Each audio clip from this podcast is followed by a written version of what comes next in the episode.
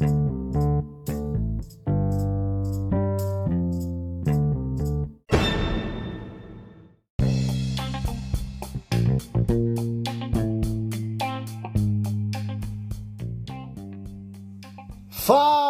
galerinha, tudo bem? Professor Aislan aqui do canal Geografia Lúdica e mais um podcast.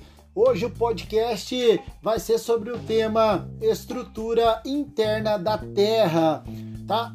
Eu fiz uma aula expositiva sobre a estrutura interna da Terra. Vale a pena conferir lá na página da Geografia Lúdica do Facebook e também do Instagram arroba geolúdica. Então vamos lá falar sobre a estrutura da Terra, sobre a formação do planeta. A gente tem que entender que a origem do universo, assim como do planeta Terra, remonta a bilhões de anos. Tá? Atualmente, a explicação mais científica e mais aceita é a teoria da grande explosão, ou seja, o Big Bang a qual se considera que o nosso universo começou entre 13 a 14 bilhões de anos atrás, a partir de uma explosão cósmica, certo? Embora embora o planeta Terra tenha se esfriado após um período incandescente, ele continua em transformação constante, visto que atividades geológicas como terremotos, vulcanismos estão sempre se manifestando na crosta, tá?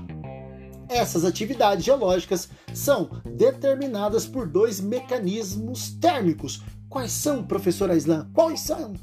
Um interno e outro externo, tá? O mecanismo interno da Terra é conduzido pela energia térmica aprisionada durante a origem do planeta e gerada pela radioatividade em seus níveis mais profundos.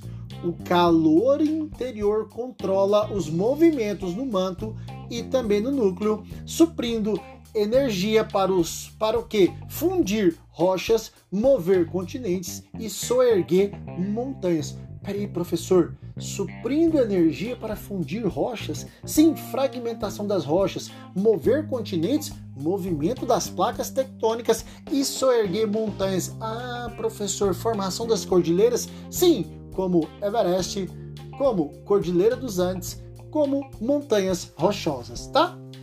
O mecanismo externo da Terra é conduzido pela energia solar. Que energia solar, professor? Calor da superfície terrestre proveniente do Sol, ok? Esse calor do Sol energiza a atmosfera e os oceanos e é responsável pelo nosso clima e pelas condições meteorológicas de tempo, tá? A chuva, o vento e gelo erodem montanhas e modelam a paisagem. São os elementos externos que vai modelar a paisagem, ou seja, o relevo terrestre. Lembrando, chuva, vento e gelo, ok? Ah, tudo isso, por sua vez, né? Dentro desse contexto, a forma da superfície da Terra é capaz de provocar mudanças climáticas. Justamente essas interações entre as energias né, entre todo esse contexto, é chamada de sistema terrestre, ok? Obrigado pela essa introdução sobre a estrutura da Terra, a estrutura interna da Terra, a formação do nosso planeta, os elementos naturais externos que modelam o relevo e até o podcast. O próximo com o professor Aislan no canal Geografia Lúdica. Obrigado!